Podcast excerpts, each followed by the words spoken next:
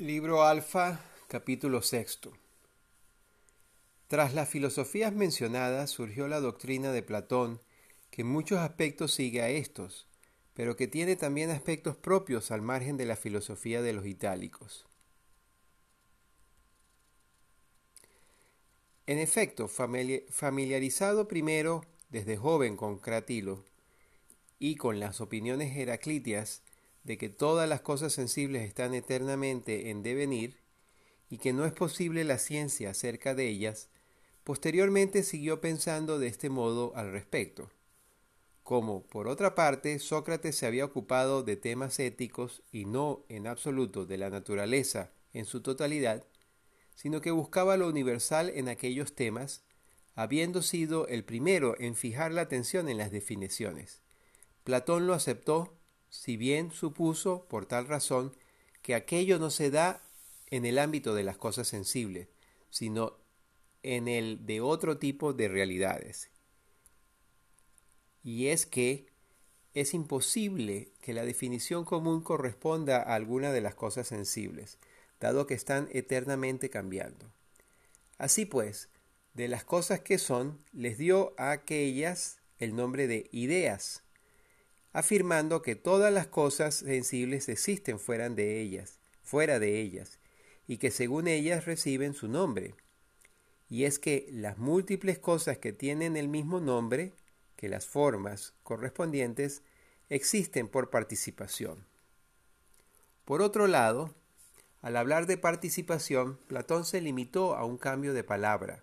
En efecto, si los pitagóricos dicen que las cosas que son existen por imitación de los números, aquel dice cambiando la palabra que existen por participación.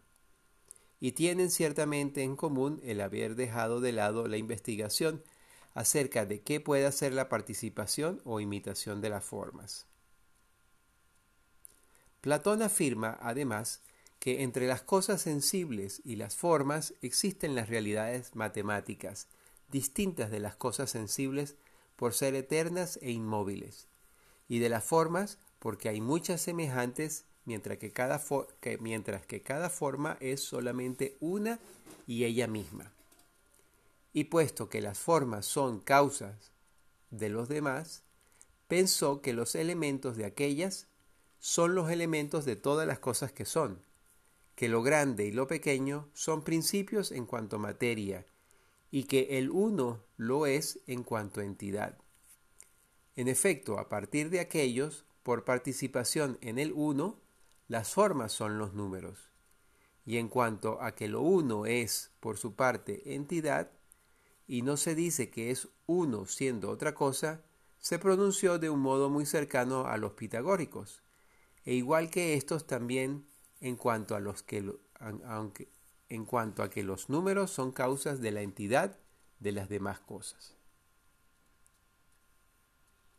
Es sin embargo propio de él el haber puesto una díada en vez de entender lo ilimitado como uno, así como el haber afirmado que lo ilimitado se compone de lo grande y lo pequeño. Y además se distingue en que él sitúa los números fuera de las cosas sensibles, mientras que aquellos afirman que los números se identifican con las cosas mismas y por tanto no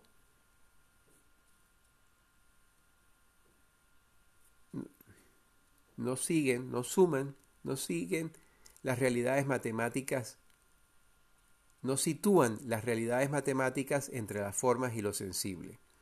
El situar, a diferencia de los pitagóricos, lo uno y los números fuera de las cosas y la introducción de las formas surgió como consecuencia de que su investigación se mantuvo en el nivel de los conceptos.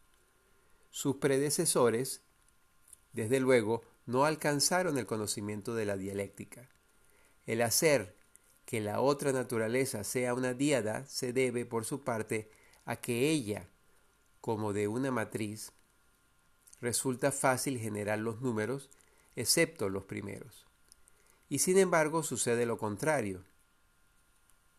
Desde luego, no es razonable que suceda así, pues de las matemáticas pretenden producir muchas, perdón, pues de la materia pretenden producir muchas cosas, mientras que la forma genera una vez solamente, pero a la vista está que de una sola materia se produce una sola mesa, mientras que el, del, el que imprime la forma, siendo uno solo, produce muchas. El macho se halla respecto de la hembra en una situación semejante. Esta efectivamente queda fecundada con un solo apareamiento, mientras que el macho podría fecundar a muchas hembras. Evidentemente las parejas propuestas son imitaciones de aquellos principios. Platón ciertamente hizo estas distinciones acerca de las causas que estamos investigando. Es evidente, pues, por lo dicho que se sirve únicamente de dos causas, el qué es y la materia. En efecto, las formas son las causas del qué es de las demás cosas, y lo uno, a su vez, del qué es de las formas. Y a la pregunta sobre cuál es la materia entendida, como el sujeto del cual se predican las formas en el caso de las cosas sensibles, y del cual se predica lo uno en el caso de las formas, responde que es la diada, lo grande y lo pequeño y atribuyó, en fin, la causa del bien y del mal, respectivamente, a uno y otro de estos principios, al igual que, como decíamos, pretendieron hacer ciertos filósofos anteriores como Empédocles y Anaxágoras.